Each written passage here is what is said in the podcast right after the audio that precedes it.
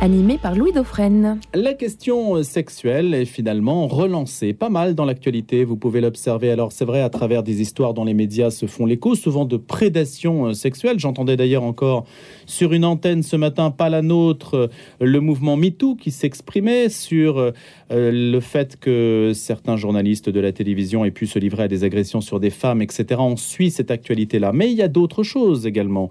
Il y a l'actualité aux États-Unis, la question de l'avortement euh, qui est extrêmement clivante et on sait que la Cour suprême a connu un revirement tout à fait historique sur ce sujet qui relance aussi la question de la sexualité de la vie.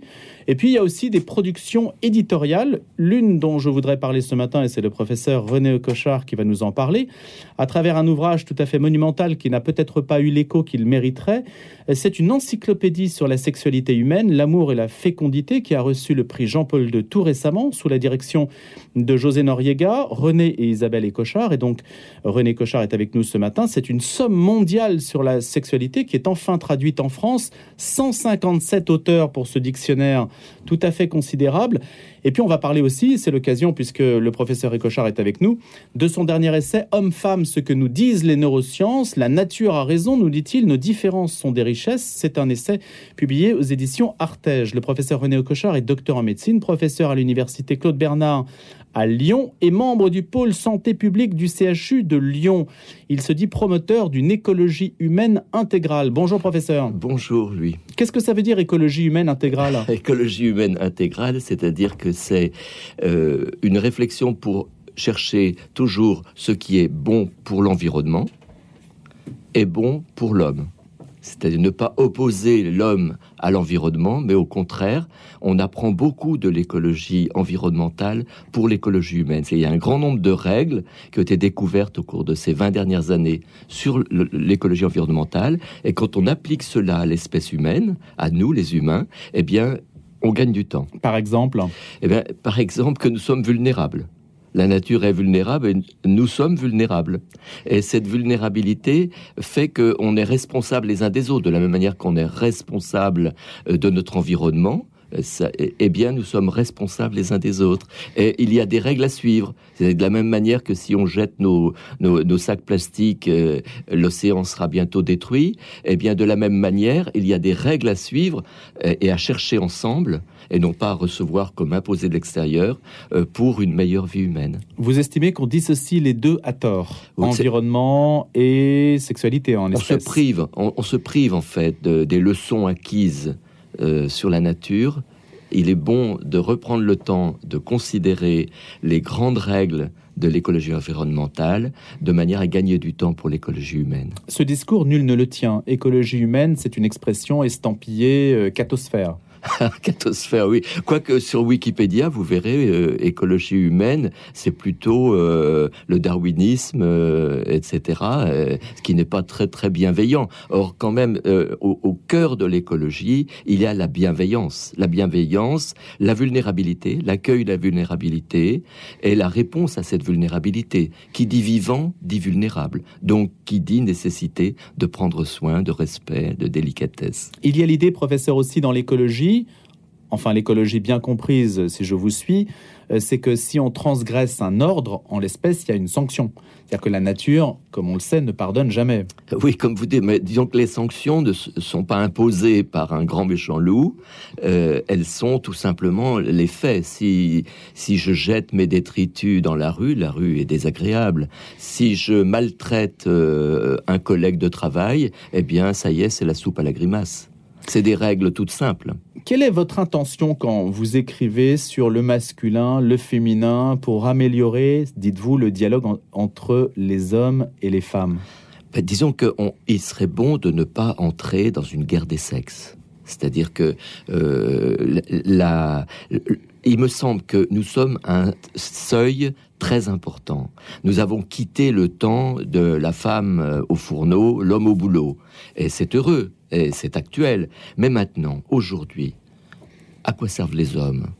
Est, qu'est-ce que peut apporter comme richesse une femme? On dit il faut au boulot tant de femmes que d'hommes, etc. Super. Bon, mais qu'est-ce qu'elles vont nous apporter ces personnes? Particulières grâce à ce qu'elles sont. Moi, j'ai eu la chance de diriger un service de, recherche pendant 17 ans.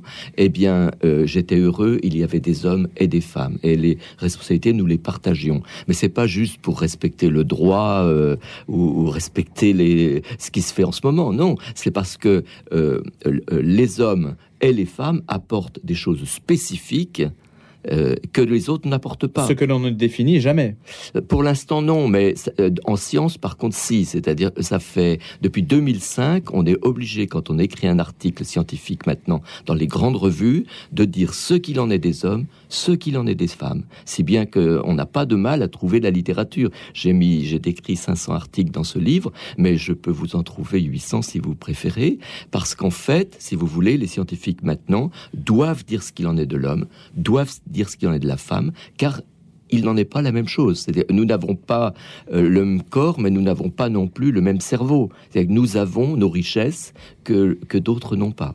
Vous voulez dire, professeur Ecochard, que la littérature scientifique est en fait différentialiste ah vraiment, oui, parce que de fait, si vous voulez, on constate, c'est pas une question. Euh, euh, nous avons une commune humanité, hommes et femmes, donc nous avons la majorité en commun. Mais chacun d'entre nous a des dons. Et regardez, par exemple, la femme est empathique, empathique pour le proche. Elle aura le souci de la qualité de vie là où elle est, au travail, à la maison. Voilà. Bon. L'homme a l'empathie pour le lointain. C'est-à-dire que ce sera plutôt eh, lui qui va sursauter quand on apprend qu'il y a un tsunami, il faut envoyer de l'argent. Il va dire ah mais il faut absolument leur envoyer quelque chose. Sa femme répondra d'accord, mais est-ce qu'on pourrait déjà payer des cours de maths aux petits qui peinent un peu Vous voyez, c'est cette complémentarité.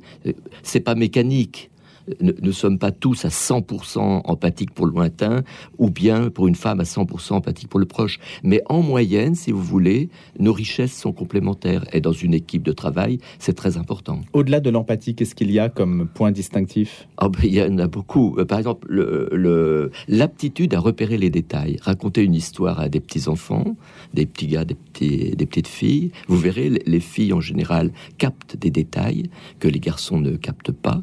Et le le garçon va capter des éléments de la globalité que la petite fille n'aura pas eu le temps de capter, de capter les détails. On ne peut pas être à la fois euh, un être du détail, un être de la globalité. Et ça, souvent, ce sont les petits gars qui sont orientés sur la globalité. L'intuition, c'est proprement féminin? Bah, euh, bah, je pense que nous avons de l'intuition hommes et femmes, mais si on dit toujours que les femmes de l'intuition, c'est parce qu'on le constate.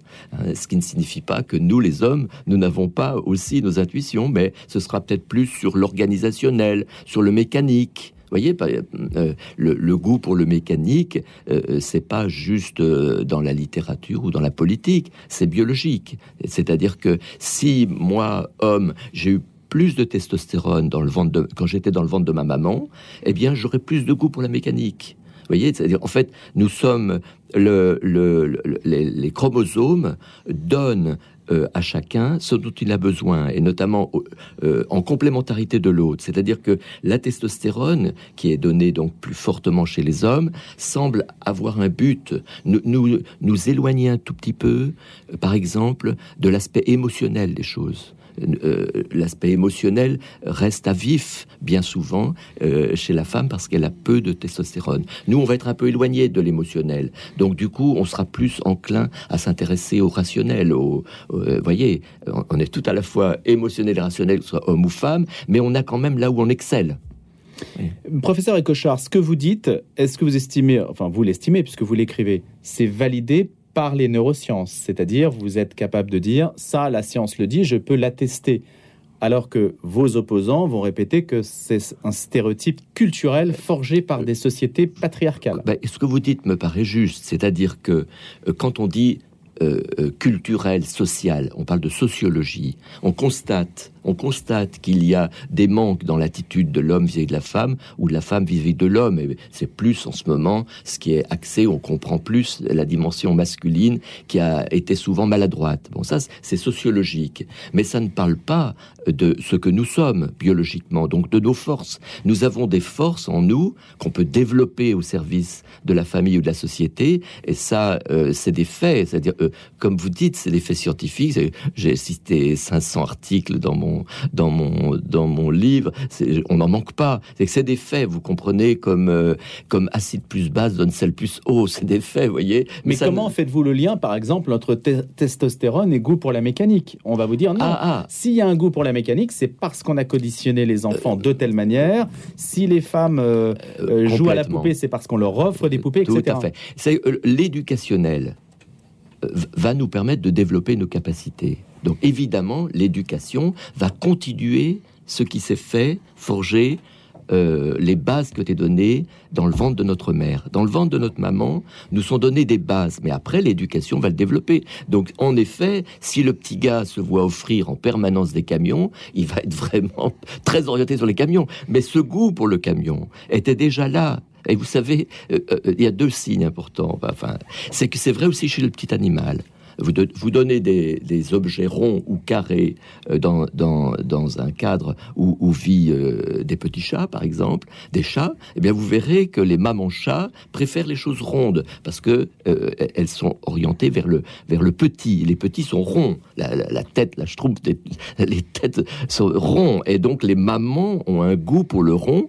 et cela est biologique, que ce soit l'animal ou l'humain. Vous voyez, c'est qu'en fait, si vous voulez, dans notre ventre, dans le ventre de notre maman, nous avons reçu des, forces que nous allons utiliser après. Et, vous disiez, mais comment on le sait? Eh On le sait tout simplement, notamment Baron Cohen, euh, toute son équipe en Angleterre, a montré euh, en fonction de la quantité, je vous parlais de la testostérone, la quantité de testostérone qu'il y avait dans le liquide dans, le, notre, dans lequel nous vivions dans le ventre de notre maman, eh bien, plus il y en a, euh, plus on s'intéressera euh, à la globalité et non pas aux détails. et moins il y en a, plus on aura l'aptitude à lire dans le cœur, dans les yeux, ce qui se passe dans le cœur de l'autre. Vous savez que les femmes ont ce don extraordinaire, bien souvent, de comprendre ce qui se passe dans le cœur de l'autre sans même qu'on lui dise. Il y a donc, euh, professeur Ecochard, des expériences qui ont vérifié cela scientifiquement. Vraiment, vraiment. Et, dont on ne parle pas, honnêtement. Ben, ce n'était pas encore la mode parce qu'il faut bien comprendre que ces choses-là datent des 20 dernières années, 20, 25 dernières années. Et, notamment euh, avec cette accélération du fait qu'il y a une, les cinq grandes revues, notamment, ont commencé, euh, les, les plus grandes revues, de décider nous ne voulons plus de travaux où on ne distingue pas ce qu'il en est de l'homme et de la femme. Mais pourtant, tout le discours ambiant euh, porté par la vision LGBT, pour faire court, a tendance à distinguer, au contraire, à reconnaître que ces distinctions, ou à dire que ces distinctions sont fallacieuses, et, et à faire prévaloir l'idée que le monde est non genré. Donc vous choisissez en fait votre appartenance. Oui, mais et même vous pouvez choisir le fait de ne pas en avoir. On comprend que des gens sont passionnés, des, des gens d'associations sont passionnés et du coup passent beaucoup de temps dans la sphère médiatique. Euh, euh, il est difficile de passer euh, des articles qui ne marcheraient pas là-dedans. Il y a une sorte de, de grand mouvement qui nous impose ça. Mais les faits sont les faits, c'est-à-dire que à la fois ce qui est vrai dans l'appel de ces associations, c'est l'appel au respect et ce qui est vrai dans la science, ce sont les faits. Avons-nous, nous avons des forces. Je reviens à l'écologie. Nous avons des forces. Développons-les. Il y a des vulnérabilités. Protégeons-les. Et donc, il, est bon de progressivement retrouver euh, l'équilibre entre science et politique. Mais ce que vous nous dites, c'est que l'intérêt, donc aussi les crédits, la recherche, le temps passé dans le cadre de la science va dans une direction qui est celle de la différence homme-femme. Il y a tellement de faits. Oui, il y a tellement de faits, vous comprenez que euh, ils, paraissent chaque mois. comme si on avait la nécessité de le prouver ou le, de, démontrer. Ah oui, parce que c'était pas évident. Moi, personnellement, quand j'ai commencé à travailler là-dessus, il y a trois ans environ, c'est parce qu'on m'a demandé, on m'a dit René, toi, tu es scientifique, dis-nous, est-ce qu'il y a, est-ce que le cerveau de l'homme, le cerveau de la femme sont différents? Donc je me suis mis au travail sans savoir la réponse. Et, et c'est extraordinaire de voir progressivement euh, tous les faits. C'est comme des news qui tombent à la télé euh, successivement. Ben, vous commencez à dire, attendez, mais il y a quelque chose. Oui, nous avons des richesses. Regardez l'homme en particulier.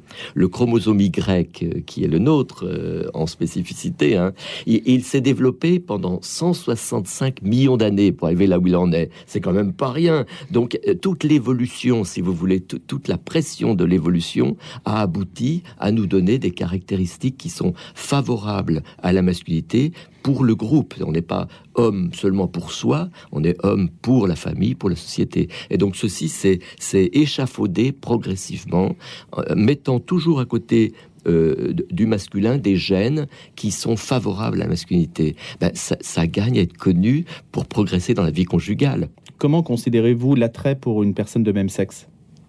Alors, Au regard de ces preuves que vous sollicitez, oui, vous mobilisez. Oui, c'est ça. C'est que si vous voulez, euh, globalement, ce que je vous dis, c'est très important pour l'identité sexuelle. Suis-je homme ou suis-je femme? Et quand je grandis, quand je grandis, euh, euh, est-ce que je grandis aussi dans ma masculinité? Ou je grandis Et à quel moment ça se passe? Et donc, la science n'a aucun doute sur le fait qu'il faut bien attendre environ 25 ans pour avoir fini sa maturation sexuelle. Donc, toutes les difficultés qui surviennent avant, c'est les mêmes difficultés que quand on a des difficultés en maths ou en français quand on est petit. C'est des, crises de croissance. Mais euh, si on accompagne la personne au moins jusqu'à 25 ans. On, dit 25 ans en neurosciences. Hein, certains disent, on voit encore des évolutions jusqu'à 27 ans. Et donc, si on accompagne les difficultés du jeune avec délicatesse, comme on l'accompagne dans d'autres dimensions de sa croissance, on, verra un grand nombre de personnes s'apaiser et, finalement euh, comprendre que il est pour eux bien bienfaisant de croître dans ce qu'ils sont plutôt que de rêver être quelqu'un d'autre. Mais ça veut dire que jusqu'à 25 ans, vous pouvez orienter différemment sexuellement si vous pratiquez une éducation différente. C'est-à-dire un si enseignement différent. Oui, de la même manière que si vous avez un petit qui a du mal en, mathématiques, ben, vous lui offrez des jeux qui vont l'aider à progresser dans cette insuffisance. Voyez, nous avons eu nous une fille qui peinait en mathématiques et euh, son enseignant nous a dit euh, offrez-lui des, petites baguettes de bois, euh, les baguettes cuisinaires, vous verrez ça va l'aider. Et elle a passé le cap. Et c'est une adulte qui est tout à fait apte. À, elle a établi ses stratégies pour contourner ses difficultés. Eh bien, il en est de même en matière sexuelle. Un enfant qui, qui regardez par exemple le, le coup de la, fille garçon manqué. J'ai pu parler avec des, des, filles qui avaient beaucoup souffert de ça, notamment avec une grand-mère qui me disait combien elle a souffert toute son adolescence de se sentir plutôt un garçon. Hein. Elle me disait, mon Dieu, heureusement que je ne vivais pas maintenant on m'aurait écartelé. Alors que maintenant, ben, euh, comme on m'a accompagné et contraint un peu les deux, hein, ben, je suis une grand-mère heureuse avec des petits-enfants et, des enfants. Vous voyez, c'est qu'en fait, oui, nous avons des difficultés de croissance. Oui, nous avons des difficultés. Alors accompagnons-les accompagnons-les, accompagner les jeunes et ne pas euh, leur laisser croire euh, qu'ils sont abandonnés comme pseudo-adultes dès 18 ans. Il faut les laisser grandir jusqu'à la fin de la maturation neurologique qui se passe environ à 22 ans chez les filles, 24 ans chez les garçons.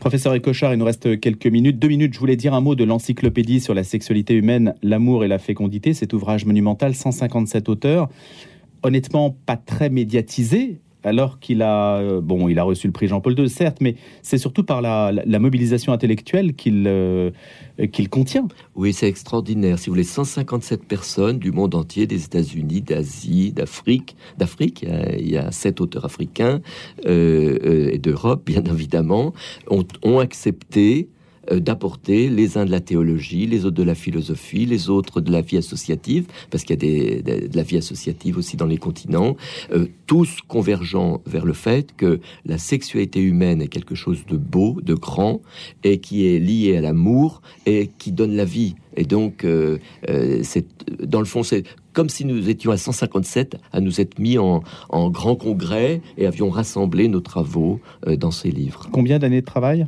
Ah, Pas mal, parce que euh, il a été publié en italien en, 2019, on avait commencé en 2017, vous voyez, et puis la traduction française a été réalisée par dix professionnels et relue par des gens de terrain. On a voulu que le, texte soit amélioré pour être lisible par tous. C'est difficile, bien sûr, quand euh, lisible par tous, mais il y a des articles de, de, haut niveau et des articles très simples. Et donc, ça a été un travail collectif passionnant. Donc destiné aussi à rendre peut-être le discours de l'Église catholique plus audible. Ah vraiment, oui, oui, euh, audible en, mm. le, détaillant, si vous voulez. Euh, vous parliez de l'homosexualité à l'instant, ben, l'homogénitalité, l'homoparentalité, euh, pourquoi, le, pourquoi la politique s'en mêle, pourquoi, mm. voyez, chaque chose. Merci beaucoup, professeur René Cochard. Je rappelle également, homme-femme, ce que nous disent les neurosciences pour aller plus loin par rapport à ce que vous avez mentionné dans cette émission autour de la différence homme-femme. C'est aux éditions Artege. Je vous remercie d'être venu nous voir ici même à Paris puisque vous êtes à Lyon et je vous souhaite d'excellentes vacances. Merci Louis.